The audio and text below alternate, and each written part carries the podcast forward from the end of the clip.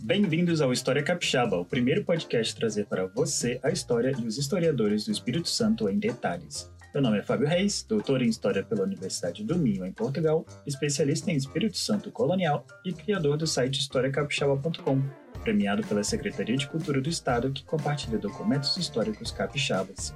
Eu estou acompanhado do meu amigo Ricardo Nespoli, historiador em formação e a pessoa mais engraçada deste mundo. Aqui conversamos com historiadores e pesquisadores que se dedicam a desvendar a história capixaba. Conhecemos suas trajetórias e exploramos acontecimentos interessantes e pouco conhecidos do nosso estado. Antes de começar, vale a pena pedir para você nos seguir nas redes sociais, visitar o nosso site historiacapixaba.com/podcast, se inscrever em nossa newsletter e, por que não, fazer a sua assinatura e apoiar o nosso trabalho com 1, 5, 10 ou 20 reais. Agora sim, vamos começar? Vamos lá! Ricardão, estamos aqui mais um episódio do História Capixaba e eu tô para dizer que vai ser o episódio mais fantástico e aventureiro desse podcast. Estou extremamente animado e explica por quê, Cadão. Conta pra gente. Cara, a gente vai ter acesso a tipo um filme falado, assim. Vocês vão é ouvir uma história inimaginável que se passa na costa do Brasil, inclusive no Espírito Santo, sobre o pirata Zulmiro. E até esse nome bizonho vocês vão entender, do Zulmiro, né? Que parece, sei lá, o cara que mora ali do lado. E, cara, velho, eu não tenho palavras assim para falar. Eu só preciso fazer uma errata logo no início, né? Porque ah, ao longo do episódio eu serei chamado de professor Ricardo. E a gente ficou sem graça de falar que eu não sou professor porcaria nenhuma, não sou formado em absolutamente nada. Mas enfim, gostei, gostei de ser chamado de professor. Quem sabe isso não me inspire a me formar. É mas verdade. eu não sou professor, galera. Mas, cara, fora isso. Não, é, mas você agora é um professor também. E, não cara... se assustem com o tamanho do episódio, ele provavelmente vai estar maior do que a média, mas vocês vão começar a ouvir, tipo, se agora você fala, porra, tá grande pra cacete, mas vocês vão começar a ouvir, vocês vão ver, não quero parar de ouvir isso, na verdade tá curto, tá curto. Cara, eu acho que o caminho é esse, né, Ricardo? Porque a gente tenta, até agora eu tô tentando manter, tipo, menos de uma hora, né, nossos episódios, mas esse aqui eu não sei como é que vai ser, porque é, é difícil cortar essa conversa. É, é, exato, é muito exato. complicado. Então, mas é uma conversa que vale super a pena. Nosso rockstar de hoje é um cara, tipo, super é um animado. É um rockstar, é. Esse cara nasceu pra estar tá aí, assim. Tá aí. E vocês vão com certeza adorar essa conversa e saber um pouco mais sobre um tesouro maravilhoso na ilha de Trindade, Espírito Santo. Então vamos lá, vamos chamar nosso rockstar. Galera, nós estamos aqui hoje com Marcos Juliano Offenbock. Acho que é assim, né, Marcos? Offenbock. É, ele é empresário, pesquisador, palestrante e escritor. E após 15 anos de investigações, que a gente vai conversar aqui hoje, ele conseguiu decifrar um dos maiores enigmas da história da pirataria e localizar a identidade e o paradeiro do último capitão pirata do mundo, que é o pirata Zulmiro, e que, para minha surpresa, tem tudo a ver com a história do Espírito Santo. Então, Marcos, muito bem-vindo aqui ao História Capixaba. Oh, muito obrigado, professor Fábio, né, professor Ricardo. Para mim é uma grande honra poder estar aqui, né, participando da, do podcast História Capixaba, compartilhando, né, com o pessoal do Estado do Espírito Santo essa incrível história que envolve diretamente aqui, né, o Estado está no epicentro aí dessa, digamos, uma das maiores histórias de pirataria do mundo, né. Então, é muito, muito agradecido por estar participando aqui. Muito bem, que legal, cara. A gente está muito feliz com você aqui também. Então, começa falando para a gente, Marcos, como que foi a sua trajetória até aqui, né? Porque você não, você não é um historiador, né? Mas você se interessa muito não. pelo assunto, tem livro publicado assunto. e tal. Então, fala como que foi a sua trajetória até você se tornar o cara da pirataria. Então, até interessante, assim, que minha formação, eu sou economista por formação e sou também professor de educação física, né? Autodidata. Caramba, então, que legal. E daí eu mergulhei assim na história, na verdade, foi a curiosidade que quando eu concluí minha faculdade de economista, até eu trabalhei muito tempo com perícia judicial, eu cursei jornalismo. E no segundo ano, quando eu tive contato com a matéria de jornalismo investigativo, que foi que despertou essa minha é, curiosidade, né? Esse lado meio, até digamos, detetive, Sherlock Holmes. E comecei a vasculhar essas histórias, né? E daí me formei, até que você comentou, professor Fábio, eu não sou historiador, mas praticamente sou, digamos, um historiador autodidata. E vasculhando essa história aí do Pirata Zulmiro, que era uma lenda urbana aqui na cidade de Curitiba, é, são praticamente 15 anos de pesquisa até realmente desvendar toda a história, encontrar documentos que comprovam ela. Mas assim, eu digamos que eu sou um curioso por natureza, né? Gosto muito desses filmes geeks, né? Até o Chapeuzinho aqui, uma referência ao nosso Indiana Jones, né? O nosso arqueólogo que está até filmando o quinto filme da série, está sendo filmado agora. Verdade. Sensacional, sou um grande fã dele. Compartilho que nem as palavras do Indiana Jones, né? Quando perguntam para mim que eu estou em busca desse tesouro pirata, todo mundo fica louco quando se fala tesouro pirata e eu falo, não, o tesouro pertence aos museus. Então eu sou companheiro. É, eu... Mas muito legal, cara, muito legal mesmo por estar aqui. E realmente, sou um historiador e um pesquisador autodidata que está em busca dessa história pirata. Beleza, mas fala pra gente então como que foi essa paixão pela história. Pode contar esse Beleza. seu desenvolvimento assim dessa parte. É... Claro, como é que começou isso? É essa história do pirata Zulmiro, né, era uma, digamos, a maior lenda urbana da cidade de Curitiba. E eu lembro que eu esbarrei nela. Como é que eu esbarrei nela? Porque quando eu estava fazendo aqui uma pesquisa, é, até uma pesquisa interessante, que não tinha nada a ver com essa história, eu esbarrei na lenda que existiam túneis subterrâneos na minha cidade. tal. Inclusive, eu li um livro muito interessante de um arqueólogo inglês chamado Harold Wilkins, que falava de túneis na, na América do Sul. E falava de túneis, conexões subterrâneas que ligavam lá o Peru, a Bolívia, e entrava aqui para o Brasil no Mato Grosso, e entravam para o interior do Paraná, e tinha entradas até ali na região de Ponta Grossa, e passavam por baixo de Curitiba e iam em direção a Joinville. E eu achei esquisito, cara, um historiador inglês. E comecei a vasculhar aqui em Curitiba e localizei túneis subterrâneos no centro histórico da cidade, embaixo do Clube Alemão Concórdia, que é um clube construído em 1886. Tinha ali embaixo da Sociedade Garibaldi um túnel é, ali, italiano.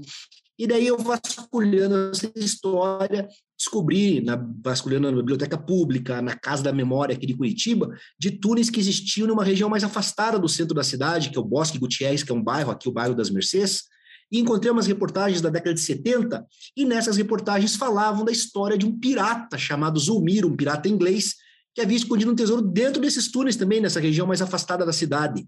Só que eu achava, assim, professor, que era uma, puramente uma lenda, né? Imagina um pirata inglês com o nome de Zulmiro. Cara, pirata nós em Curitiba, né? Curitiba nós estamos distante é. praticamente a 130 quilômetros do oceano, no primeiro planalto, né? Para pirata a gente vai ter perto do oceano, né? Eu achava que era puramente uma lenda urbana, era uma lenda urbana da cidade, mas que o pirata havia escondido um tesouro aqui em Curitiba, nesses túneis históricos. E eu achava, ao mesmo tempo que era uma lenda, eu, eu achava que era um ativo cultural, uma coisa muito legal, a história ter, a cidade ter a história de um pirata, né? Porque pirata, então em filmes de ficção, Hollywood, no, nos livros de história antigamente, lá no século XVIII, tudo, não existia, e pô, o Brasil não tem nenhuma conexão com pirata, né? E daí eu achava interessante manter acesa essa chama.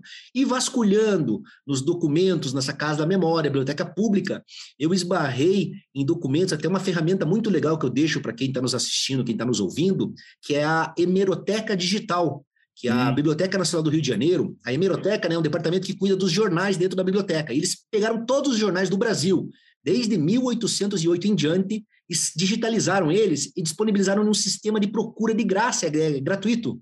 E é um sistema tipo um Google de jornal antigo. E nesse, nessa hemeroteca digital eu comecei a encontrar reportagens que falavam de expedições brasileiras no ano de 1910, 1911, para a Ilha da Trindade, que agora vem a conexão até né, com o estado aí do Espírito Santo, a Ilha da Trindade, está né, tá ali no paralelo de Vitória, 1.200 quilômetros da costa brasileira, né? Pertence até o estado do Espírito Santo, mas hoje é a Marinha que administra ali. E uhum. falavam dessas expedições brasileiras para sair da Trindade em busca de um tesouro, de um pirata, do pirata Zulmiro. E eu achei impressionante isso daí, professor. E comecei, nossa, então a história é um pouco verdadeira, o que eu achava que era puramente uma lenda. E vasculhando mais nessa hemeroteca digital, consegui localizar cartas que foram escritas no ano de 1896 por um cidadão inglês, ele escreveu até no Jornal do Brasil do Rio de Janeiro, por um cidadão inglês que falava que havia conhecido o pirata Zulmiro aqui na cidade de Curitiba no ano de 1880 e havia ficado amigo do pirata. E, inclusive, esse pirata né, entregou um roteiro do tesouro escondido na Ilha da Trindade para esse cidadão inglês, isso no ano de 1880. E esse cidadão inglês escreveu é, oito cartas no Jornal do Brasil e eu tive acesso a essas cartas. E ali eu vi que a história realmente não era uma fantasia, como eu pensava, como verdade eu pensava, que existia um fundo de verdade nessa história. E aí, professor, eu comecei a vasculhar e pesquisando, pesquisando, até vinha desvendar toda essa história, né, e encontrar o Zulmiro aqui. Mas praticamente foi isso que me levou essa descoberta, né? Foi uma curiosidade dos túneis de Curitiba que me levou a descobrir a história do Pirata Zulmiro. Cara, é, é muito interessante isso, né? Vitória, assim, a nossa capital lá no Espírito Santo, é, também uhum. tem umas histórias assim de, de túneis. Quando você a gente fazia uns roteiros de visita, assim, eles falam, não, tem um túnel uhum. que sai do palácio do governo, que vai para não sei aonde. Mas essas coisas que ninguém nunca prova, assim, né? Você fica naquele imaginário, mas assim, professor, eu imagino que até mesmo aí em Vitória, se vasculhar, principalmente na, na praça, ali no centro histórico da cidade, nas igrejas, porque os túneis, até quando eu, quando eu converso, né, quando eu minha pesquisa desses túneis, eles são três tipos de túneis. Um envolve os túneis da igreja, que são os religiosos. Os religiosos sempre tiveram essa estratégia subterrânea, sempre conectaram as igrejas ou então as, os mosteiros, as casas religiosas, porque mesmo aqui no Brasil nós não tínhamos uma guarda religiosa, né? não tínhamos cavaleiros religiosos. E daí a segunda parte são a parte da estratégia militar. Os militares sempre conectaram essa parte, os quartéis, mesmo quando você falou dessa coisa, casas, né, essas casas do governo, esses palácios. E o terceiro são os domiciliares, que também tinham, existiam, mas não eram tantos. Os mais interessantes são os religiosos e os militares, que envolve essa teoria que você acabou de contar do palácio do governo, que sempre tem essa conexão. Eu acredito assim, professor, que isso daí é aquela coisa, né? Onde tem uma fumaça, tem fogo, né? Tudo. Se tem uma uhum. história disso aí, se o cara for vasculhar, invadir lá o porão, tudo, é capaz que eles consigam encontrar também, porque aqui em Curitiba era uma lenda urbana. E eu vinha localizar isso daí, fazer imagens, inclusive. Até esse túnel embaixo do Clube Alemão está preservado ainda, mas está interrompido. Mas graças uhum. a ele que eu encontrei essas imagens desses outros túneis que aqui em Curitiba foram construídos pela Companhia de Jesus. Há mais de Sim. quase 250 anos atrás, antes da expulsão deles, eles pegaram aqui uma região mais alta de Curitiba e construíram uma caixa forte subterrânea e porque os egípcios tinham eles eram né, uma companhia militar. O fundador Sim. da Companhia de Jesus, né, o Inácio de Loyola, ele era um soldado. Eles sempre tinham essa estratégia de lugares altos, com fonte d'água, tudo. E daí, depois que eles foram expulsos, né, em 1759, do Brasil, pela Lei Bombalina, o Marquês de Pombal, né, o Vaticano até expulsou os jesuítas, chamou eles de hereges. Depois de mais ou menos 80 anos, o Zulmiro, o pirata, veio morar nessa mesma região dos túneis jesuítas. Mas é interessante, professor. Essa lenda dos túneis ela é comum em várias cidades do Brasil. E eu acredito que se a pessoa procurar, ela com certeza vai encontrar algo. Essa história dos túneis é muito legal e, e dá para ver assim que você entende, estudou também sobre o assunto. Sim, e, e aí caiu nessa história do Zulmiro. Vamos entrar agora nessa história então. Do Zulmiro, né? Isso, do Zulmiro. Tá ligado, mano? Então, professor, como é que foi dessa coisa? Quando eu vasculhei essa coisa que eu comentei aqui, que eu vou retomar, e eu achava essa história né, que era uma lenda urbana da cidade, que um pirata, até com esse nome em inglês, um pirata inglês com o nome de Zumiro, e Zumiro não é um nome é, inglês. Essa foi a era nossa primeira pergunta, foi esse nome, tipo, realmente. Zumiro, cara. É um pirata. Era, era um pirata inglês com o nome Zumiro, eu achava que era uma lorota, né? eu falei, cara, esse aí foi um marinheiro que veio se esconder aqui em Curitiba no século XIX ali, e a galera começou a chamar o cara de pirata, né? Mas daí, professor, quando eu encontrei, o, digamos que o tipping point, o ponto da virada, foi quando foram localizadas, até foi essas cartas elas foram encontradas por um pesquisador de São Paulo, lá o professor Sancler, que encontrou Vasculiano, que ele é até um ex-policial federal, né, aposentado, e ele que até encontrou essas cartas. E essas cartas, elas foram escritas no ano de 1896 no Jornal do Brasil do Rio de Janeiro, uhum. e elas contavam a história, foram escritas por esse cidadão inglês chamado Edward Young, que ele falava bem assim, que no ano de 1879 até nessas cartas, na verdade, ele oculta esses dados, eu fui descobrir depois da minha pesquisa, mas ele fala que ele estava andando aqui em Curitiba, que nessa época, professor, em 1879, o Paraná estava passando por um forte ciclo de erva mate, a produção de erva mate, que a erva mate tem, uma, ela tem uma, um papel, tipo assim, essencial no estado do Paraná, até pela nossa emancipação política, né, o desenvolvimento do comércio, tudo. E daí tinham várias fazendas de erva mate aqui, e esse imigrante, esse cidadão inglês, o Edward Young, ele imigrou com 20 anos com o irmão dele para o Santos, que também tinha uma comunidade inglesa muito grande. E ele desceu aqui para o Paraná, trabalhar em fazenda de erva mate. E aqui o transporte de erva mate era todo feito pela Estrada da Graciosa, que era uma estrada que liga o Curitiba aos litoral, ao litoral, ao litoral, as cidades ali de Paranaguá e Antonina, que tinham os portos. E bem nessa saída dessa estrada, a Estrada Graciosa, que era uma região aqui chamada de Colônia Argelina, que nessa época, em 1879, Curitiba era pequenininha, né? Tinha cerca de 14 mil habitantes, era um cheio de colônias estrangeiras, uhum. né? Com imigrantes, tinha muitos imigrantes estrangeiros. E tinha uma parada ali, que era a Casa do Burro Brabo, que era uma parada de tropeiros, que também foi o primeiro bordel da cidade, né? E esse inglês sai um dia lá, esse bordel, porra, tudo imigrantes, e ele comenta que, não, eu sou inglês, imigrei para Curitiba. E nessa época, Curitiba tinha uma imigração muito grande de polonês, italianos, franceses, inglês não tinha muito, a gente nunca teve aqui no Sul uma imigração inglesa muito grande. E daí ele comenta com o dono da casa que era inglês, ele estava encantado com Curitiba, e o dono da casa fala para ele: Ah, mas você sabia que aqui em Curitiba mora um velho inglês escondido no meio do mato? E o cara, mas como mora um velho inglês? E o cara, não, e mora um velho inglês há mais de 40 anos. E o, o, o gurizão de 20 zoeira fica curioso, pô, mas como é que um velho inglês mora aqui? E no dono da casa fala assim: não, e o cara é um velho educado. As poucas vezes que veio aqui no, na casa do Burro Brabo se comportou feito um cavalheiro. Ele pergunta onde que eu encontro esse velho, e o cara dá as instruções: ó, meio-dia cavalgando seu cavalo, você encontra o casebre do velho do mato, que era assim que ele era conhecido aqui em Curitiba. Uhum. Esse inglês resolve fazer uma visita pro velho do mato. Encontra o casebre lá, bate na porta, sai um senhor de 80 anos falando até inglês perfeito com ele, tudo ele se impressiona, e ele vê, daí fica amigo desse velho do mato e vê que o velho do mato era um senhor que tinha uma cultura superior, ele via que o velho conhecia literatura inglesa, cara, era algum segredo esse velho tinha. Ele desenvolve uma amizade com esse velho, e o velho nunca contava do passado dele, mas ele, o Eder falava, cara, esse velho tem algum segredo, porque dá para ver que é uma pessoa superior e, pô, bem educada, né? E o velho, quando o inglês, o Eder fala, não, passa assim um ano de amizade, eles vão né, para 1880, o inglês fala, não, agora eu vou voltar lá para a Inglaterra visitar minha família, tudo, vou sair do Brasil. E o velho fala, então eu vou contar toda a minha história para você, mas você vai me jurar que não vai contar a minha história para ninguém enquanto eu for vivo. Ele, naquela época, existia essa coisa do juramento mesmo, aquela coisa da palavra. E o velho do mato começa a contar para ele que realmente ele era um pirata que estava escondido em Curitiba, que o nome dele era Zulmiro, né? que até ele conta o nome verdadeiro, mas ele fala que ele só chamava o nome de Zulmiro, porque como é que era a história dele? Ele havia nascido na cidade de Cork, é, no ano de 1798, e vinha de uma família muito rica, e Cork era o sul da Irlanda, hoje, que naquela época era parte do Reino Unido. Vinha de uma família muito rica, dona de várias propriedades, e por ser de uma família rica, ele foi enviado para estudar na escola de Eton College, Eton College é uma das escolas mais tradicionais do planeta, né, onde os netos da rainha estudaram, só a realeza inglesa estuda. E depois de Eton uhum. College, ele entrou para a Marinha Real Inglesa e se tornou um oficial da Marinha Britânica aos 25 anos de idade. Só que ele era muito orgulhoso por ser de família muito rica, muito nobre, e ele estava nas ilhas, ele uhum. conta que estava nas ilhas Bermudas, ali no Mar do Caribe, que inclusive tinha uma base da Marinha Real Britânica, e ele tem um desentendimento com outro oficial, e nessa briga ele acidentalmente mata o oficial. E ele sabia que pegar o processo de corte marcial, naquela época ia ser enforcado, ele resolve desertar, ele foge, vai ao porto da Flórida, lá ele toma uma atitude desastrosa, desastrada e entra como imediato num navio negreiro. Nessa época, professor, por volta de 1825, 26, 27, o tráfico de escravos e a pirataria andavam de mãos dadas ali no sul. Tinha muito uhum. contrabando de escravos ali para Flórida, tudo, parando em Cuba.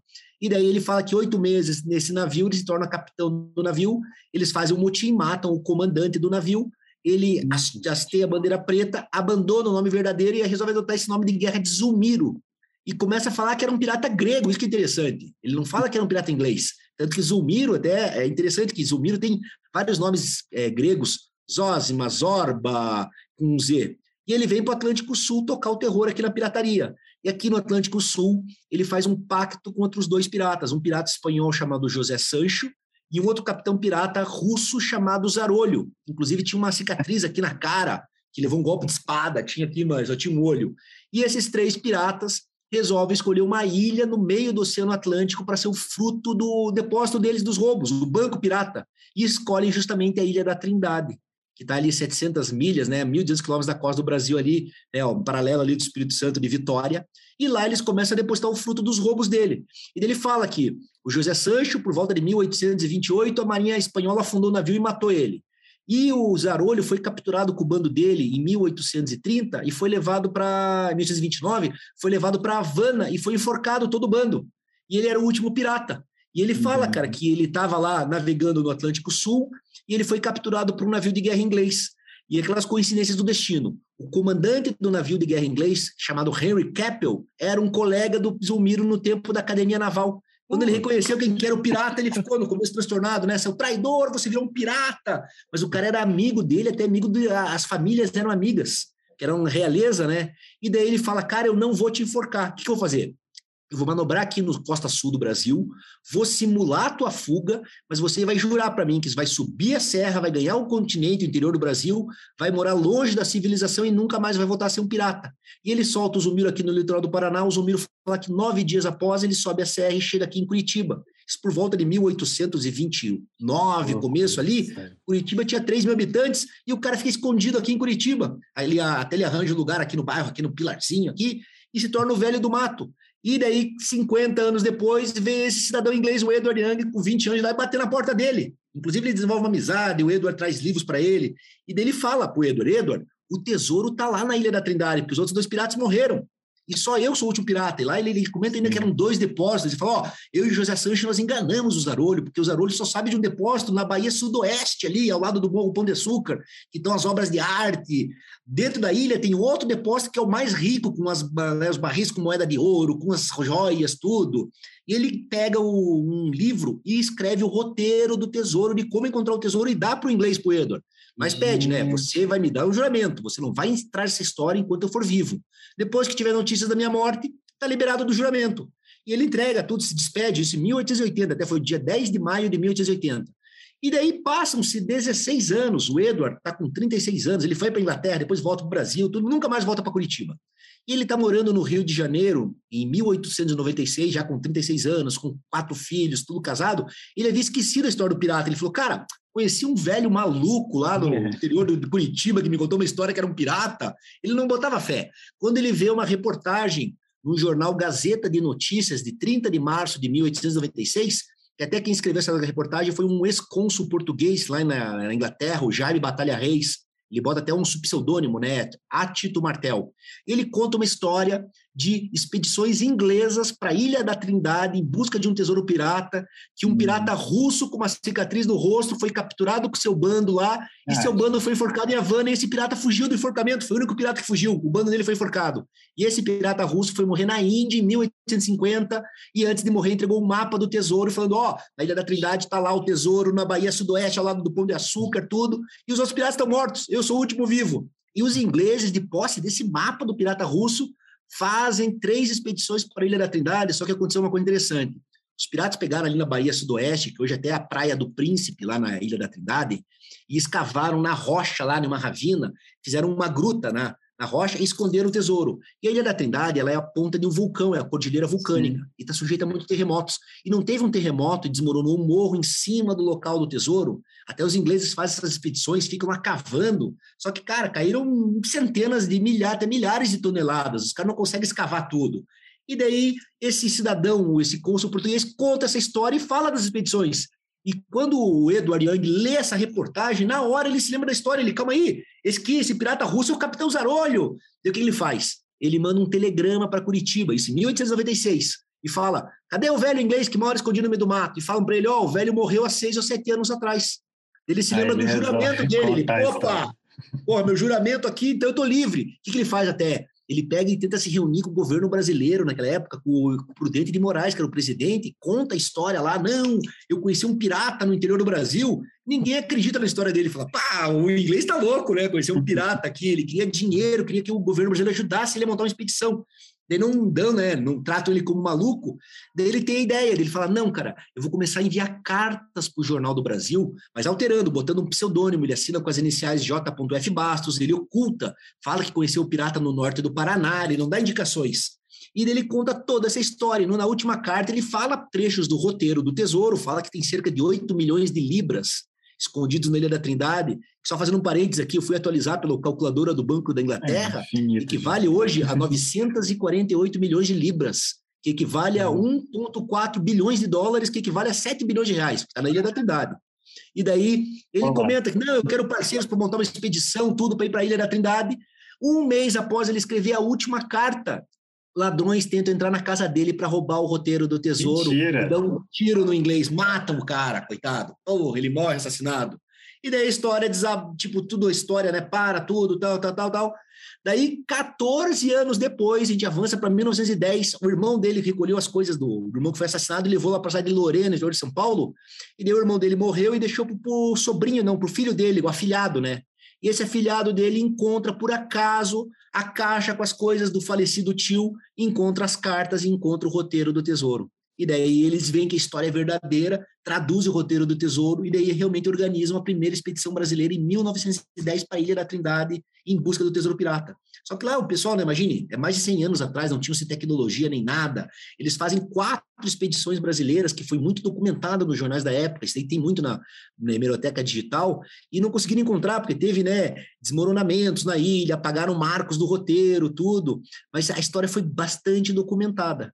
E daí essa história, depois que eles não encontram, por volta de 1916, o pessoal encontra aqui em Curitiba é, túneis, esses túneis jesuítas vêm à tona, e daí o pessoal começava a lembrar a história, ah, o Pirata Zulmiro, que também saiu uma reportagem aqui em Curitiba, por volta de 1912, falando, ó, oh, o Pirata Zulmiro habitou Curitiba e aqui escreveu o roteiro do tesouro. Até as pessoas aqui em Curitiba, quando souberam, eles falam, nossa, o velho inglês era um pirata, porque não sabia que o velho inglês morava no meio do mato lá e não falava com ninguém. E daí até o pessoal, não, ele morava perto da, da região dos túneis e começaram a misturar as coisas. Não, então ele escondeu o tesouro dele dentro dos túneis aqui em Curitiba. Hum. Daí que vem a lenda que o pirata havia escondido o tesouro dentro dos túneis. Só que daí essa história morre depois, né? 1916 acaba, vem né, até o ápice da Segunda Guerra Mundial, tudo, e dela ressurge de volta, por volta do ano de 1939, em pleno início da Segunda Guerra Mundial, um tenente da Marinha Brasileira começa a vasculhar lá o, os documentos do avô dele e encontra o roteiro do Tesouro, encontra as reportagens que falavam das expedições brasileiras. Só que esse tenente da Marinha ele começou a ter uma outra teoria. Ele achou, não, é a Ilha da Trindade, não, porque eram três piratas, então era uma trindade. Então eles não esconderam na Ilha da Trindade, né? Apesar que nós temos um pirata russo falando de um mapa na Ilha da Trindade e o Zulmiro aqui no Brasil apontando para a Ilha da Trindade. Mas eles acharam que não, estava no litoral do Rio de Janeiro, na Ilha do Governador, depois na Ilha do Raimundo, na Ilha de Coqueiros. E eles começam a publicar. E daí os repórteres do jornal à noite do Rio de Janeiro, quando sabem nessa história, vão para Lorena para entrevistar lá o, o cara que encontrou o sobrinho lá do, do tio uhum. assassinado que fez a mesma expedição, que é o professor Frederico da Silva Ramos. Encontram ele vivo, ele conta toda a história Inclusive, ele entrega o roteiro do Tesouro e o roteiro é publicado na íntegra no jornal, no dia 16 de agosto de 1939. Só que, ao mesmo tempo, 1939, estava explodindo a Segunda Guerra Mundial. Hitler não parava, né? anexava é, Áustria, invadia tal, ele estava se preparando. Daí, realmente, a, a, Segunda Guerra Mundial explode lá em 3 de setembro de 1939. Então, daí aparece uma cortina de fumaça. Aqui no Brasil, os jornais publicando Tesouro Pirata, tudo, e ao é. mesmo tempo as manchetes, Hitler, Hitler. Cara, não tinha como competição, né? E daí a história meio que passa a ser batida. Daí nós avançamos um pouquinho mais para o começo de 1940 e esses tenentes da Marinha tentando vasculhar. E o cara começa a vasculhar os documentos do antigo avô e ele acha um documento que eu considero também um revolucionário. Ele encontra o mapa pirata que o pirata russo entregou para os ingleses. Olha que interessante. O pirata russo, o Zarolha, ele entregou para um capitão de um navio inglês. E os ingleses estavam lá, fizeram as expedições, não encontraram nada, até geraram livros, foi muito documentada lá. E daí, em 1939, um, 1893, deixa eu voltar, né, que são tantas datas, 1893, um jornalista nova-iorquino leu o último livro de um capitão inglês que fez a expedição para a Ilha da Trindade, e ele achou que a Ilha da Trindade é o tesouro pirata dele, até quis dar um golpe, ele montou um escritório consular em Nova York, o James Harden Hickey, e falou, não, a Ilha da Trindade é uma terra ocupada por ninguém, então eu vou ser dono dela, você é o príncipe da trindade. E o cara falou: não, inclusive na minha ilha tem um tesouro pirata, esse tesouro pirata é meu. Uma loucura, aquelas que coisas. E o cara começou a mandar cartas para outros países, reconheçam, é. E o Brasil aqui a gente dava risada, né? Mídia, ah, a ilha da Trindade é nossa. Antes do cara ir, né? Ele começou a mandar carta sem estar lá, né? Tipo, eu sou lá, não, lugar. achando que era o dono. Não, eu sou. E botou lá e criou um brasão, criou selos. o cara até comprou uma escuna para levar explorador. E o cara se titulava o James I, o príncipe da Trindade, o cara alucinado. E daí a galera dava risada. Só que daí, quando ele começou a falar nos jornais que, inclusive, tinha um tesouro pirata lá que era dele também na ilha, o pessoal dos ingleses que fizeram a primeira, a segunda expedição, eles perceberam e falaram: o cara quer ir para a Ilha da Trindade descobrir o tesouro. O que, que, eles fizeram? Eles visitaram o Almirantado Britânico, isso em 1894, e entregaram o mapa do tesouro para o Almirantado Britânico e falaram: ó, oh, o inglês lá quer, o norte-americano quer desenterrar o tesouro. Daí os ingleses despacharam um barco e ocuparam a Ilha da Trindade, fizeram uma ocupação em busca do tesouro. E daí depois aqui daí ocorreu uma coisa bem interessante. Em mil, isso foi em, já em dezembro de 1894. E ficaram quietos, não comunicaram. E a Ilha da Trindade, tecnicamente, com a independência brasileira, era após Portugal. Portugal hum. passou para o Brasil, era território brasileiro, soberania brasileira. Sim. Daí, em 1895, em julho, um fiscal do porto alfandegário, o fiscal alfandegário do porto do Uruguai, vasculhando os documentos do navio, pega lá o documento do navio inglês e vê que né, o, o, porto de saída estava lá, autoridade do porto da Trindade. O cara, ué, mas não é um porto da Inglaterra, como é que o navio inglês está falando isso? Ele que eu achei estranho, falou, pô, mas a Trindade é dos brasileiros. Ele comunica que um jornal, um jornal britânico que era do Rio de Janeiro, o Rio News, e eles publicam, ó, oh, os ingleses invadiram a Ilha da Trindade, e os ingleses estavam quietos, daí sai um bafafá, né, por N. Moraes, isso em 1895, tentando negociar e tal, tal, tal, quebra-pau rolando, e daí negócio, daí que começaram a ver essa coisa de, não, deu Portugal entrou no meio, e foi bem nesse ínterim que em 1896, aquele escritor português, o Jair Matalha Reis, contou essa história, falou, oh, os brasileiros não conhecem essa história que tem um tesouro pirata lá, e daí foi essa coisa do Edward, escrever as cartas, tudo. E quando deu 1896 que o Edward né, foi assassinado, foi até uma coincidência. Em agosto de 1896, Portugal emitiu uma nota falando que não, a Ilha da Trindade era posse brasileira, que os ingleses não tinham nada a ver. E daí os ingleses vazaram da Ilha da Trindade e antes de vazar, entregaram vários documentos e no meio dos documentos entregaram um mapa do tesouro. E esse mapa dava de posse da Marinha Brasileira. Em 1939, né, 1940, aqueles tenentes da Marinha no Rio de Janeiro tentando vasculhar, eles encontram esse mapa do Tesouro. E esse mapa é publicado no jornal em 18 de janeiro de 1940. Então é surreal, porque em 39 e 40 foi publicado o roteiro Não, do Tesouro mas, escrito. Mas tudo isso é surreal. Mas... É, tudo parece Hollywood. Parece coisa de Hollywood. Oh, eu tô falando, e tudo documentado. Eu, até o mapa, tinha acesso a tudo. E daí foi publicado o mapa e o roteiro do Tesouro. E o interessante do mapa do Tesouro, que o pirata russo que entregou esse mapa em 1850 na Índia, claro. ele falou lá, tá escrito Trindade, tem a ilha da Trindade, um mapinha dela lá, e na Bahia Sudoeste a palavra treasure, né, tesouro onde estava escondido.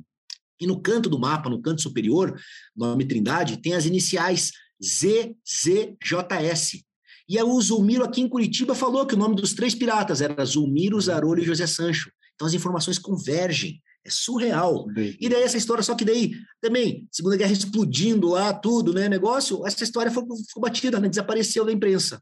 Daí, em 1949, um engenheiro belga, belga-português, o Paul Ferdinand Thierry, ele também viu todas essas reportagens que foram publicadas no jornal na década de 1940, 39, e ele compactuava com essa teoria que não, a ilha não é a ilha da Trindade, é uma Trindade, é outra ilha. Que assim, essa história de tesouros piratas, ela mexe muito com a fantasia. Então é muito tênue para a pessoa enlouquecer hum. e achar que não, é a mesma coisa que eu tivesse enlouquecido, não, o tesouro está aqui na Ilha do Mel e o pai, e o cara lá enlouqueceu e achou ah, que estava em Ilha Bela. Marcos, eu, eu, cara... eu, desculpa te interromper, você está empolgado. Por favor, eu mas, interrompa, por favor. Mas é porque eu li dessa essa, essa questão que tinha alguém que acreditava que ele estava lá em Ilhabela, né? E, uhum. e o que você está falando, na verdade, é muito é verdade, porque esses, essas coisas meio míticas, assim, né? Tipo, a, como Sim. as pessoas não encontram, eles meio que vão empurrando, né? Tipo, ah, não tá aqui, então tá mais para lá, então tá mais para lá, então tá mais para lá. E aí vai entrando nessa e, loucura, cara, né? Totalmente. Ele começa a enxergar coisas onde não existem, é, conexões. E ele vai, é interessante que em 1949, ele, esse Paul Ferdinand Thierry, ele faz uma reunião com o ministro da Marinha e apresenta a teoria para ele. Ó, oh, eu decodifiquei a história, tudo tá Ilha Bela. E a Marinha acredita. E a Marinha dá um navio para ele, ele faz uma expedição com a Marinha para Ilha Bela. Ficam três meses dinamitando a ilha lá, tudo, não encontram nada. Os caras, ih, tudo barco fora.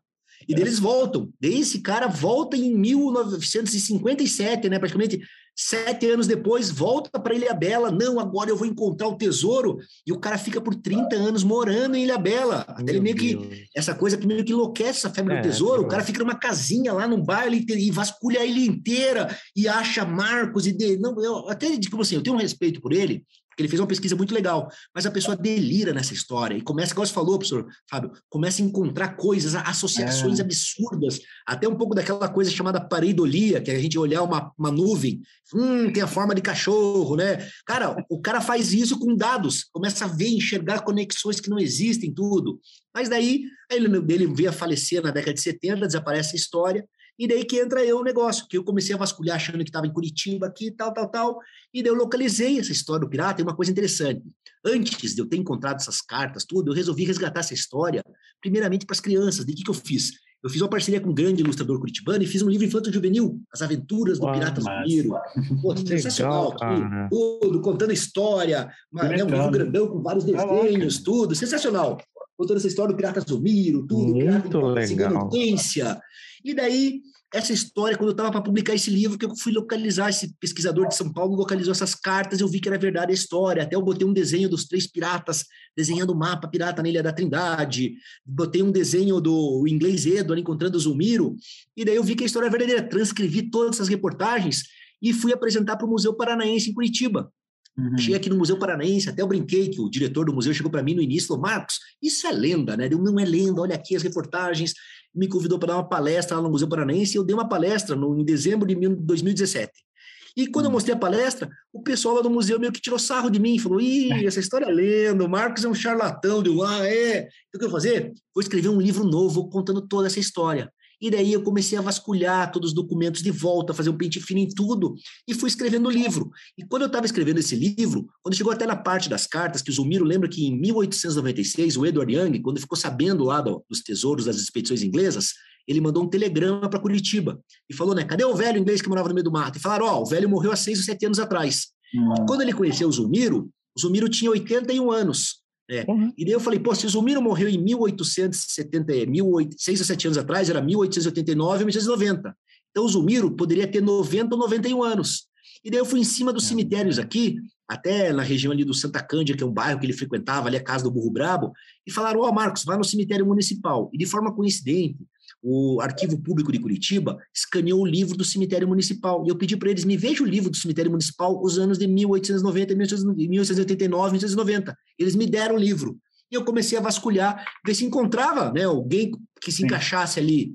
E não é que na página 31 do livro eu encontro o João Francisco Inglês, que morreu com 90 anos em 24 de agosto de 1889. Eu lembrei as iniciais que o inglês Edward Young botou nas cartas que ele assinou, J.F, ele fez uma homenagem. Uhum. Eu falei, caramba, o João Francisco Inglês é o pirata. Daí eu fui ver, o cara se escondia, memorava no pilarzinho, que era do lado da região dos túneis. Eu falei, caramba, é o cara, é o, é o nome que ele se escondia aqui em Curitiba. Até, ó, ele adotou um sobrenome, ele pegou um adjetivo pátrio, ele pegou o inglês, naquela época, como se fosse Luciano italiano, Heinz o alemão, ele era o velho inglês, o João Francisco uhum. inglês.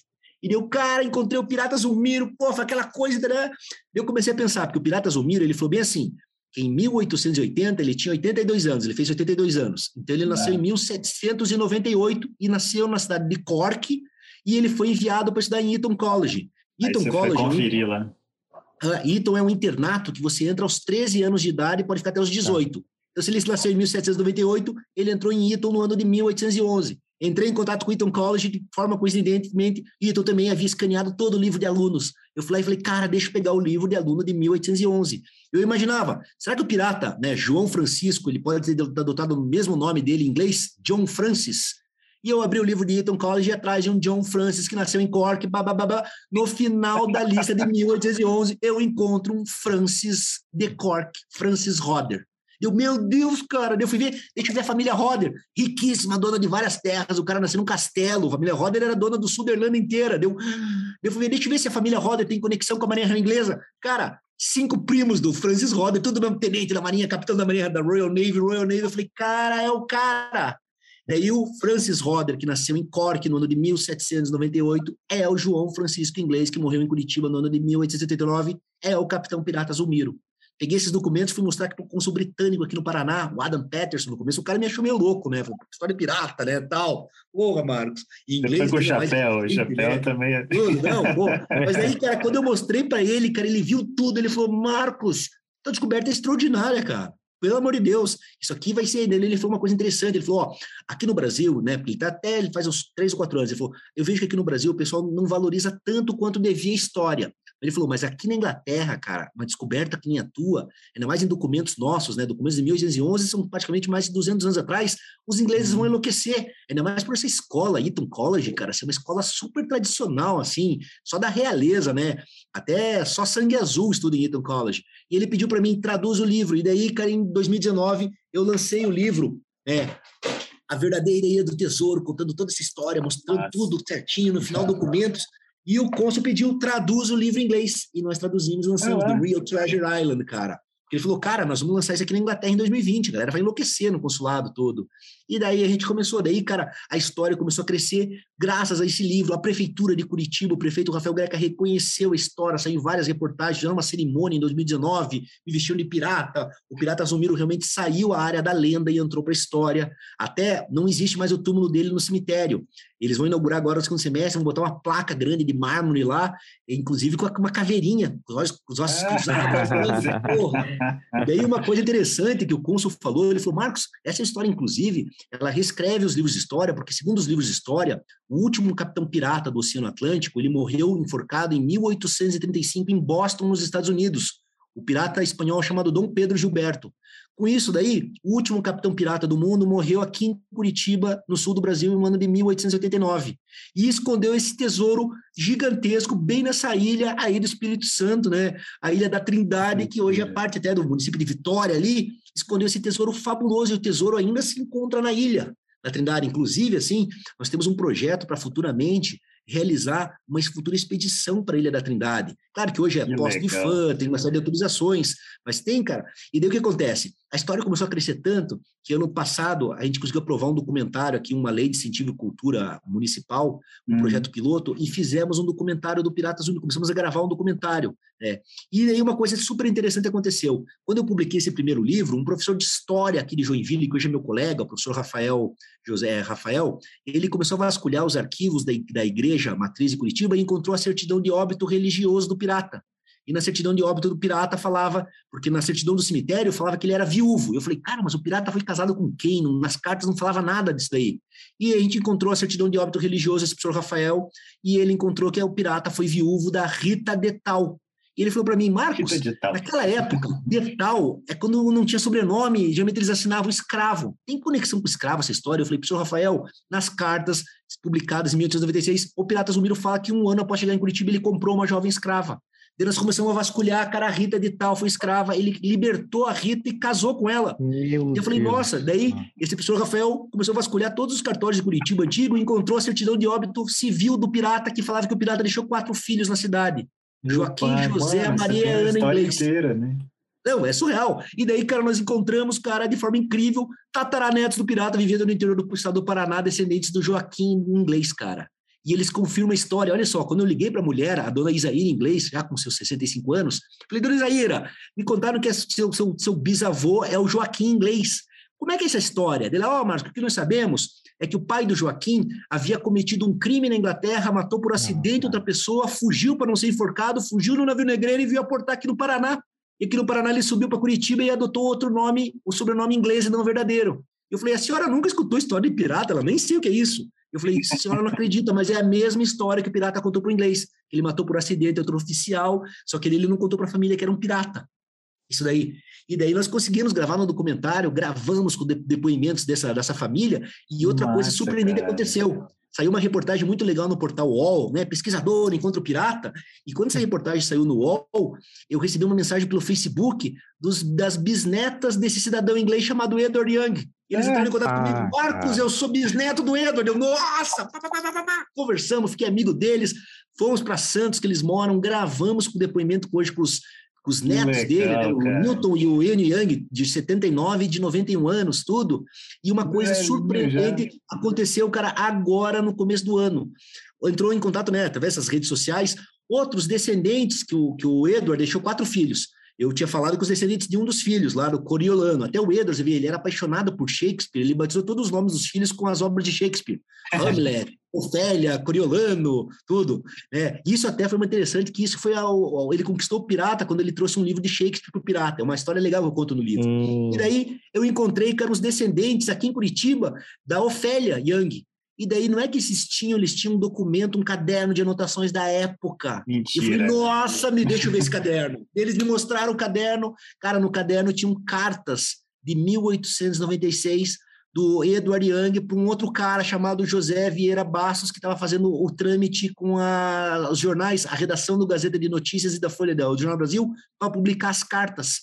Eu, nossa, era esse cara que estava publicando. Eu fui em cima desse José Vieira Bastos. O cara era é um, era um gatuno na época, foi preso mais de cinco vezes. Ele que tentou matar o Edward. Cara, deu, até saiu uma reportagem. Pesquisador Mentira, encontra, descobre assassinato 125 anos após. Cara, é inacreditável. Parece coisa de cinema, professor, né, Fábio, professor Ricardo.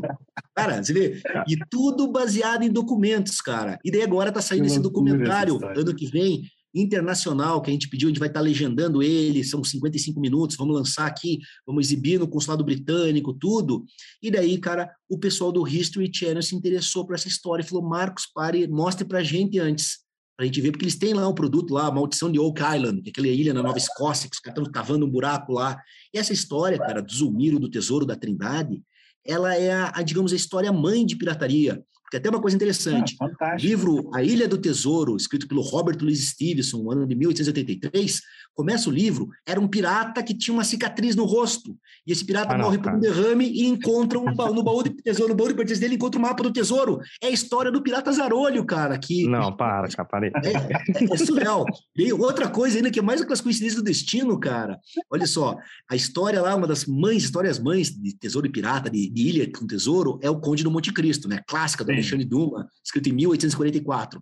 E essa história, ela vem o, o José Martim, que libertou o, o, Peru, porque esse tesouro, grande parte do tesouro vem da onde? Em 1821, estava a Revolução Peruana, os espanhóis estavam sendo expulsos do Peru. Eles pegaram lá todo o tesouro da Catedral de Lima, tudo, e o general José Martim liberou que os navios saíssem com o tesouro. E um, os piratas pegaram bem esse comboio, os piratas do bando do Zarolho, capturaram bem o tesouro, o navio que estava o tesouro da Catedral de Lima e esconderam lá na Ilha da Trindade.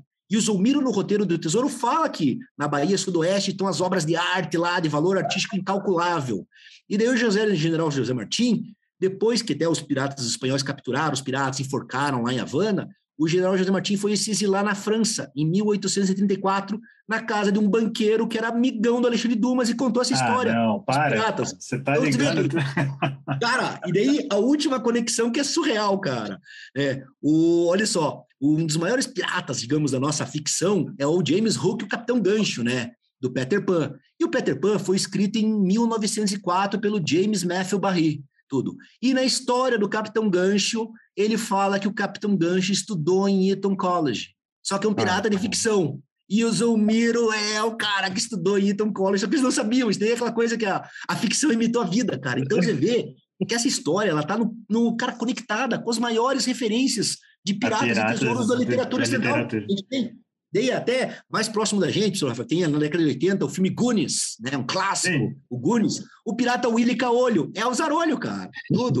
Também, é surreal, cara. E o tesouro tá lá na ilha, tá aí na Ilha da Trindade, aí em Vitória, e cara, eu acredito que essa história crescendo, que nem o professor Ricardo tinha comentado, quem se interessou também, quando o livro saiu, teve essa explosão muito grande, várias reportagens, tudo. Até ano passado, estava lá, eu fui entrevistado pela revista Aventuras na História, que é uma das maiores revistas de história do Brasil, tudo. Ia, tinha convite para ir lá para o Danilo Gentili, estava pronto para explodir a história. E um pessoal da Netflix, lá do escritório de São Paulo, se interessou e falou: Nossa, isso tem total para virar uma série. Eu falei: Claro, a, a, matéria que eu tenho é incrível, né? Não, tem diversas temporadas em tempos diferentes. Assim, e Ricardo, dá para fazer uma coisa. Eu estou escrevendo assim, né, o roteiro aqui na minha cabeça cabeça cara, já, cara. Não, é surreal. tem cara, é romance, assim. tem mistério, tem assassinato, tem tudo. Cara, tem todos os ingredientes, que uma boa né? história precisa, né? Não, bem, é todo. E, e o mais assim, digamos assim, o mais é, estonteante disso tudo que é tudo baseado em coisa real, cara. Então, assim, se fosse inventar esse roteiro, cara, já tinha todos os ingredientes, né? O cara, porra, aqui, aqui, aqui. Então, a gente imagina que agora, ano que vem, que vai ser lançado esse documentário, né? Que é o legado do Pirata Zumiro. Que assistir, né? Claro que eu vou convidar todos vocês, a gente fazer um lançamento grande aqui, depois vamos lançar na internet.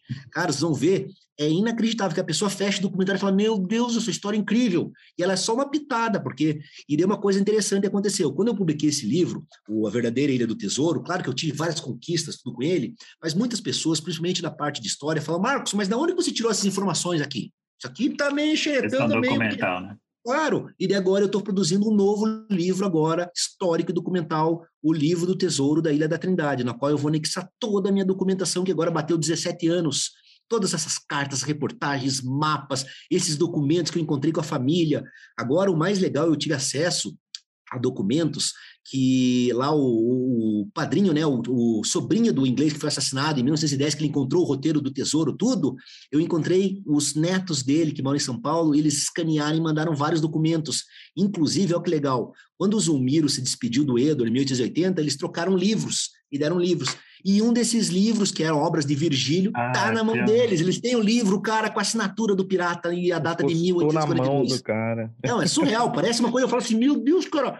E eu imagino assim, que quando a gente publicar essa história na Inglaterra, isso aí, Nossa, eles vão encontrar ainda que existe o roteiro que o Zarur escreveu lá em Newcastle, em Southampton, lá que teve as expedições inglesas. Cara, os caras vão bombar. E quando botar lá essa parte de Eton College, até a consuleza aqui falou para mim, Marcos, isso daí vai ser um escândalo, ainda mais os ingleses que adoram aqueles tabloides, né? The Sun, Daily Mirror. Os caras vão enlouquecer quando falar o quê? Porque, ó, os netos da rainha, o príncipe Harry e William, estudaram em Eton College, tudo.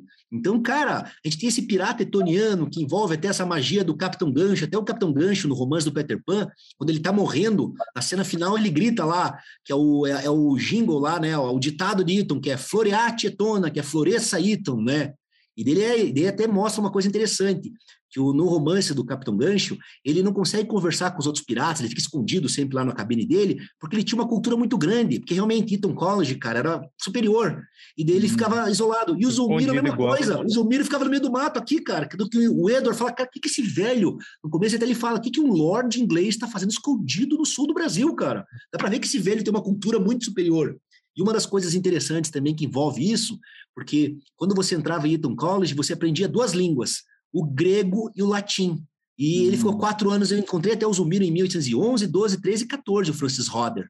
E quando ele se tornou um pirata, o que, que ele falou? Que ele era um pirata grego, chamado Zulmiro. E você só vai se passar por outra identidade se você domina muito bem o idioma. Então, por isso que ele falava grego. E realmente, porra, naquela época, 1800, falar grego, cara, 1825, não, era surreal, cara. Você vê, e, cara, é aquela coisa, né, professor Fábio? Conectando, porque o que acontece? A Ilha da Trindade, né, depois que ela foi passada para o Brasil, a Inglaterra devolveu tudo, teve uma série de histórias, mas a Ilha da Trindade ainda está conectada aí direto aí com vocês, com o Estado do Espírito Santo. Até eu imagino que ano que vem, quando essa história começar a crescer, olha que legal, eu fui convidado, graças à minha pesquisa, a, minha, a fazer parte, uhum. fui convidado a me associar ao Instituto Histórico Geográfico do Paraná aqui. Uhum, é legal, porque essa entidade, né, a entidade mais antiga do Paraná, criada em 1900, né, até fico brincando que eu tô com 43 anos agora e o mais jovem lá tinha 58.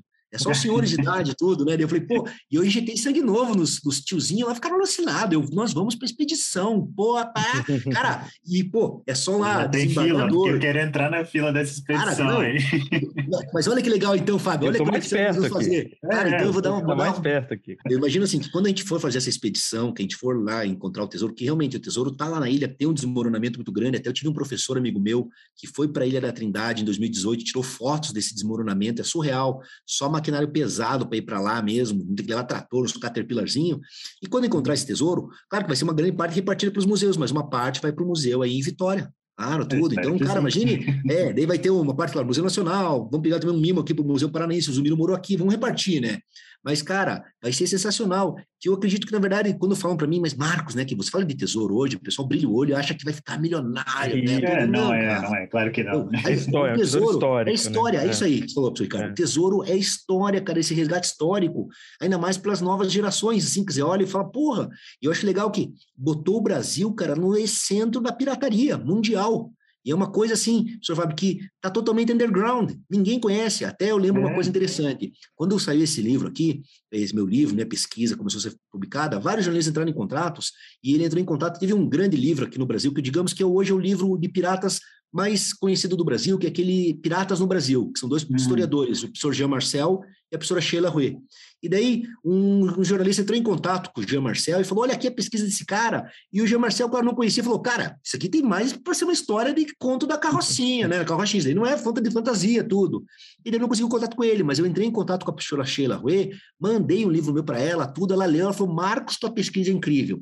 E daí ah, agora eu estou fazendo esse Ela tem um trabalho agora. muito legal, né? Eu conheço alguns Não, livros dela. Claro, porque era uma coisa desconhecida, né, professor Fábio? E agora eu estou fazendo esse novo livro, convidei, a professora Sheila aceitou a fazer o prefácio do livro. Eu falei, pô, professora Sheila, para mim é uma honra que Cara, que é dá mais embasamento, né? Dá uma legitimidade, né, para a academia, que, que isso daí, um né? preconceito também, enfim. Uhum. Né? Eles olham e falam, cara, para a professora Sheila assinar o que esse cara tá falando, Exato, cara. É, abre portas, né, para dentro da academia. Ele fala, calma aí, vamos exato. ver o que, que o Marcos não, não é uma lorota. E realmente, pessoal, esse novo livro que eu vou botar todos esses documentos, essas íntegras dessas reportagens, né, vasculhando os bancos de dados, né, pra você terem ideia, imagine que são mais de 80 reportagens de jornais estrangeiros que eu estou transcrevendo, e jornais brasileiros. Cara, é uma trabalheira mesmo. Cara, não, é uma coisa, mas realmente é o que precisa ser feito, digamos, até eu fico brincando, que no primeiro livro, Infanto Juvenil, eu iniciei o jogo do xadrez. Daí agora, nesse livro meu, A Verdadeira Ilha Tesouro, eu dei o cheque. Opa, já consegui ali, assustei.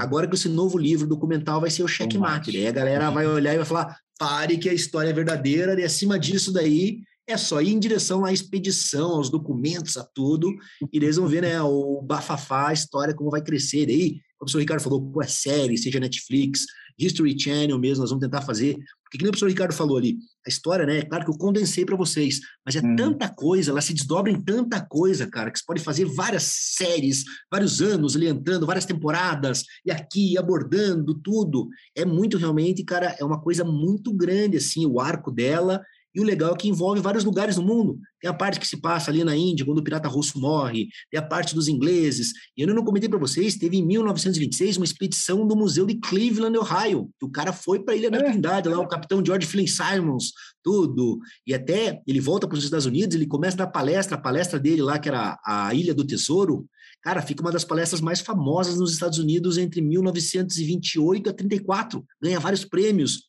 Todo mundo enlouquece, o cara conta, ó, essa é a ilha verdadeira que o Robert Louis Stevenson se inspirou para escrever a Ilha do Tesouro. É um cara, e é uma ilha brasileira, né? Uma ilha nossa. Claro, que está né? distante do litoral, né? Mas está aí. Não, e uma coisa legal, por ela ser hoje uma base da Marinha, que hoje é a Ilha da Trindade, né? Até ela é anexada ao município aí de Vitória, se não me engano, foi em 53 que Vitória anexou ali. Até em 2016, Vitória fez uma lei na Câmara Municipal que ela denominou o nome oficial de todos os logradouros naturais da Ilha da Trindade. Mas hoje é uma base da Marinha, que até o pessoal ali do Niterói que coordena, que faz tudo ali. E isso ajudou para manter. Fora que também tem uma coisa interessante. A Ilha da Trindade, por ser uma cordilheira vulcânica no meio do oceano, ela não tem uma plataforma continental, as ondas batem com muita força na costa, é um desespero para portar na ilha. Até eu hum. narro no meu livro as expedições, cara, os caras chegam a ficar duas semanas ao redor da ilha tentando aportar, não conseguem. É que nem aquele filme do Náufrago, né? Tá lá do Tom Hanks tentando fugir da, Sim, que não, não consegue, né? Cara, é que nem cara ali, os caras se, nossa, sofrem, sofrem. Tanto que hoje, a Marinha, quando tem que ir para lá, eles vão lá de botinha e tudo, mas quando eles têm certeza que não, tem que descer, leva o helicóptero. É o único jeito de se garantir mesmo de tá, tá, tá, tá, o helicóptero descer lá na ilha, trazer os mantimentos, os pesquisadores mesmo. Eles têm, antigamente eles tinham uma técnica interessante na Ilha da Trindade, que era cabrita, que era uma balsa gigante, cara, que os caras estavam puxando e no meio da onda. E, cara, tem umas imagens vendo aí no YouTube, se vasculhar lá, digitar Cabrita Ilha da Trindade. Cara, tem uma das imagens da Cabrita virando, que é umas ondas são absurdas, né? Aquela costa batendo. E tem uma coisa lá chamada as mortais ondas camelo, que por ser um mar oceânico, não tem, do nada a onda vem, bate ali no, na, na costa perto, ela levanta e bate. Então eles falam que vem feito tipo duas corcovas de camelo. E realmente essa onda até já matou várias pessoas. Até, se não me engano, em 2018 morreu um último, um capitão lá, um tenente. O pessoal vai pescar nas pedras e vem uma do nada, vem essas ondas camelo e matam, cara, e pega e puxa a pessoa. E mesmo lugar lá, a Ilha da Trindade, cara, é uma ilha bem inóspita. Até o pessoal, quando pensa na Ilha da Trindade, eu fico brincando quando eu dou minhas palestras em colégio. Eu falo, pessoal, vocês assistiram o filme Jurassic Park? É tipo uma ilha Jurassic Park, cara, não é, não é brincadeira, né? Mas é sensacional, cara, é um patrimônio nosso, né? Foi ainda agora tombado, anexado ao parque ali é, da área oceânica. É sensacional. E tem esse negócio de ser uma base da Marinha que mantém, ajuda a manter. Mas até hoje mesmo, os marinheiros lá na Marinha, eles não, não conhecem, essa, essa história virou uma lenda. Esses dias foi uma coisa muito legal que aconteceu. Um mês atrás eu estava aqui na internet, entrou em contato pelo Facebook, um cara falou, ô Marcos, eu sou aqui tenente da Marinha e estou na Trindade. Eu, pá, eu falei, você está conversando comigo através aí do POIT, que é o ponto de estação de pesquisa, dele, sim, estou aqui no computador. Ele falou, Marcos, eu não sabia dessa história do tesouro, ninguém sabe aqui. Eu, é, ela virou lenda, tudo.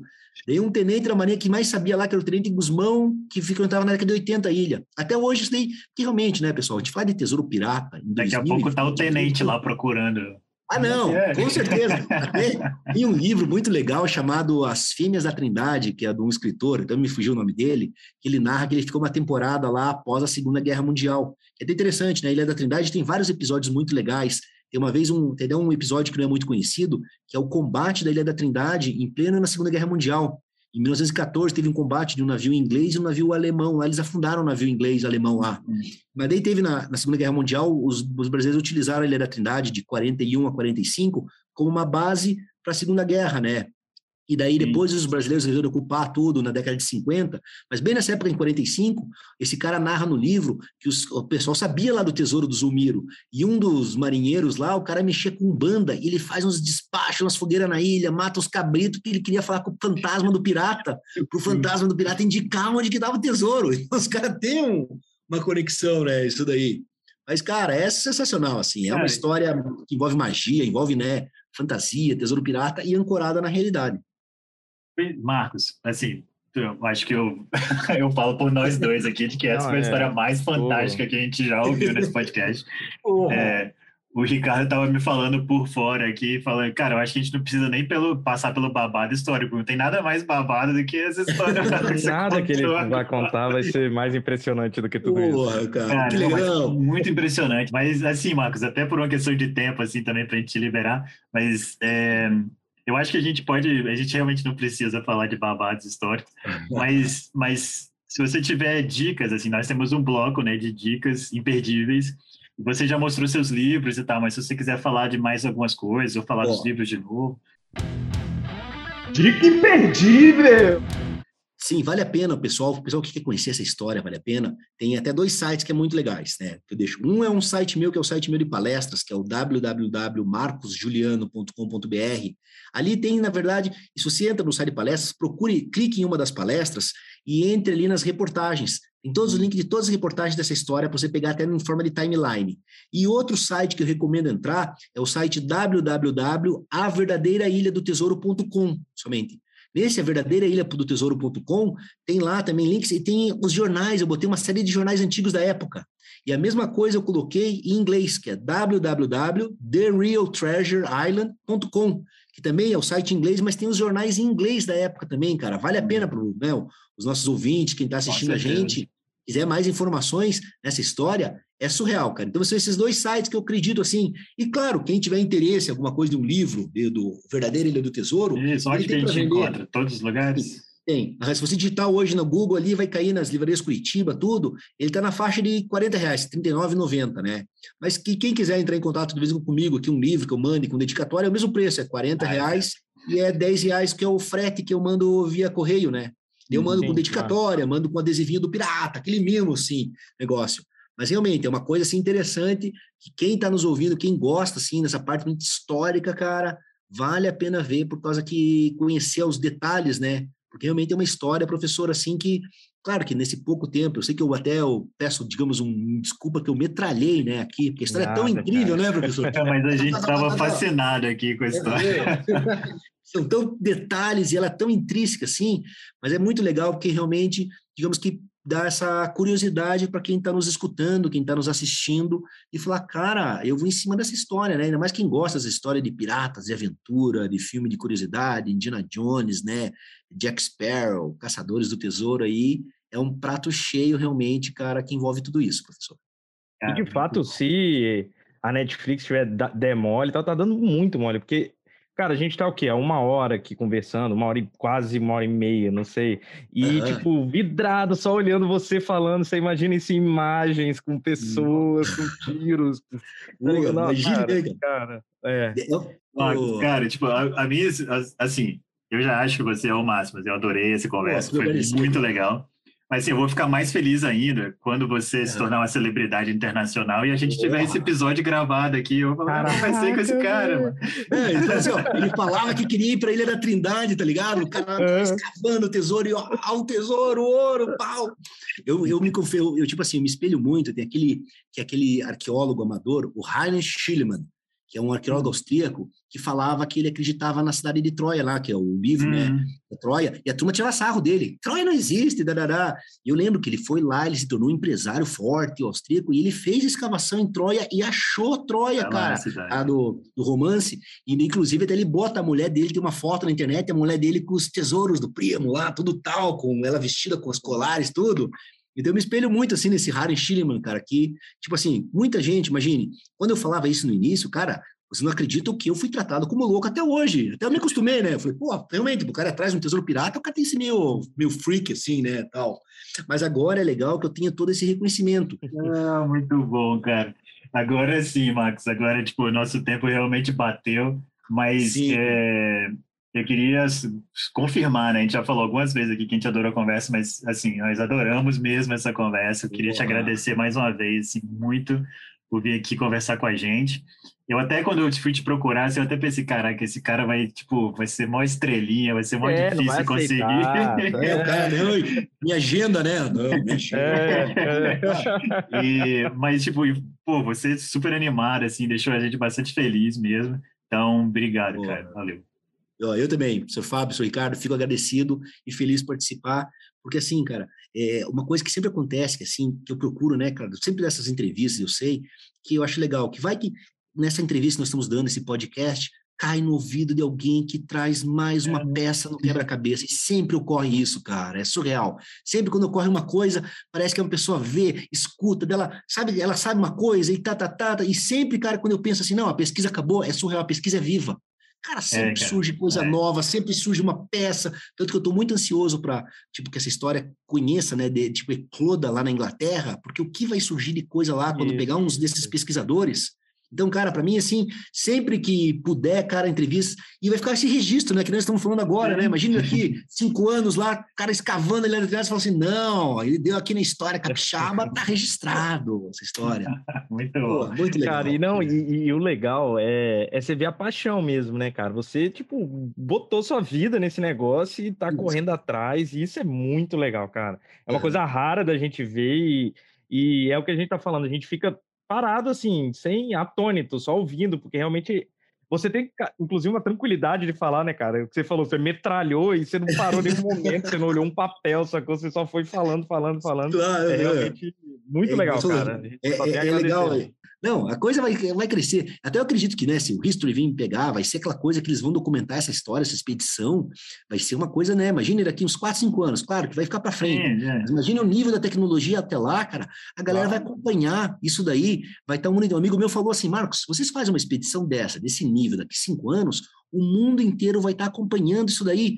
Como o tesouro vai no mundo, e daí, se por acaso localiza e realmente encontra algo dessa magnitude, que nem o Tesouro Catedral, equivale, claro, que as devidas proporções, mas como se fosse o cara lá em 1927 descobrindo a tumba do Tutankhamon. Não sei se a gente foi 27, foi um pouco ali. Cara, é uma coisa que vai chocar o mundo. De falar, nossa, porque o tesouro ah, da Catedral seria uma coisa fantástica mesmo de se encontrar, né? Não, e o tesouro da Catedral de Lima, que o Zumiro ele narra, cara, são os candelabros maciços, estátuas de ouro tamanho natural, obras de arte. Saiu uma matéria na revista Forbes em 2019 que falava desse tesouro roubado de Lima, eles quantificavam em mais de um bilhão de dólares, para vocês. Então, e isso daí é o matéria física, imagina o valor histórico disso. O valor histórico lá de, nossa, é incalculável. O Zumiro ele fala até interessante no roteiro do Tesouro que as obras artísticas são de valor incalculável. Então, realmente, cara, é uma coisa assim, e gostou. E fora o valor que eu acredito mais que nem o professor Ricardo falou, que é o valor histórico, e a história que é o verdadeiro tesouro, né? Mas também, pô, isso vai ser lindo, né? Encontrar um tesouro é uma coisa impressionante, né? Cara, com certeza. Agora, Marcos, a gente, tipo, eu não consigo terminar esse episódio, mas eu quero te fazer uma última pergunta aqui. Sim, é, por favor. Que, que assim, né? Mas, tipo, em algum momento eles explicam por que, que eles escolhem Trindade? É só uma questão de ser isolado mesmo ou não. tem um motivo? Ó, eu acho assim que ele falou, que eles pegaram, assim que eles falaram, eles pegaram uma ilha isolada mesmo, distante 700 milhas da costa do Brasil, e a Ilha da Trindade, eu acredito que ela, eles escolheram principalmente pela dificuldade em aportar nela. É o que está, cara, tá é complicadérrimo. Até uma coisa interessante que chamou a atenção do cara que organizou a última expedição inglesa, que foi o Edward Frederick Knight, que ele, olha que interessante, ele já havia ido numa viagem para a América do Sul em 1881, e na volta, sem querer, lá um, um navio, um vento pampeiro, joga ele para o meio do oceano, ele para na Ilha da Trindade. Ele tenta aportar nela, fica nove dias brincando nela lá, aportando, descendo, explorando. E beleza. Aí o cara volta para Inglaterra tal. Daí, oito anos depois, ele escuta essa história das expedições inglesas e o que chama atenção a ele foi as instruções do pirata russo de como aportar na Baía Sudoeste, que existe uma, uma, um, uma, um canal por meio dos corais. Ele fala, cara, isso aqui não está nos mapas da Inglaterra. Os mapas lá do Almirantado Britânico falam que essa baía é inacessível. E como é que o pirata sabe? Ele falou: o pirata foi lá. Ele falou: eu tive lá, eu sabia. Então eu acredito que eles escolheram a Ilha da Trindade pela dificuldade que, cara, ela é uma ilha perfeita para se esconder um tesouro pirata, porque ninguém consegue parar. Tem momentos ali que eu fiquei vendo, né, nos documentos, que eles chegam a ficar duas semanas ao redor da ilha. Tenta aportar, não desce. Daí os caras tentam jogar um barco lá, um botinho, a onda dessas ondas pega, joga o bote, vira o bote, morre uma galera é complicadérrimo, cara. Então eu acredito que estrategicamente, fora que é uma ponto no meio do oceano, tudo, Sim. mas cara, é uma ilha estratégica para eles esconderem realmente um banco pirata, né?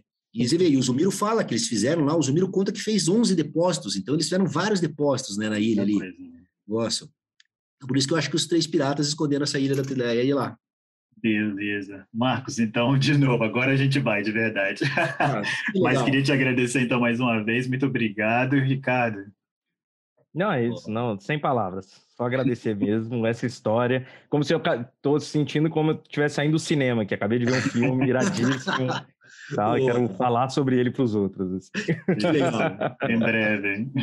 Que legal. É isso. Ricardo, professor Fábio, fico extremamente agradecido por poder participar do História Capixaba compartilhar né, essa história incrível com vocês e também falar que me coloco à disposição. Qualquer coisa que precisarem, mesmo documentos, alguma coisa, me coloco à disposição vocês né, e desejo muito sucesso aí, pessoal, e fico agradecido.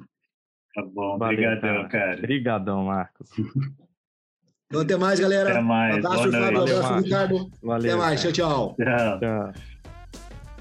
Se você gostou deste episódio, deixe seu comentário em nossas redes sociais, Facebook, Twitter, Instagram e YouTube. Além disso, não deixe de visitar o nosso site, historiacapixaba.com/podcast. Lá você pode se inscrever em nossa newsletter ou se tornar um assinante nos apoiando com 1, 5, 10 ou 20 reais por mês. E se você gostaria de participar do nosso podcast e compartilhar os seus conhecimentos de História Capixaba, você também encontra lá um formulário de participação. Muito obrigado e até o próximo episódio.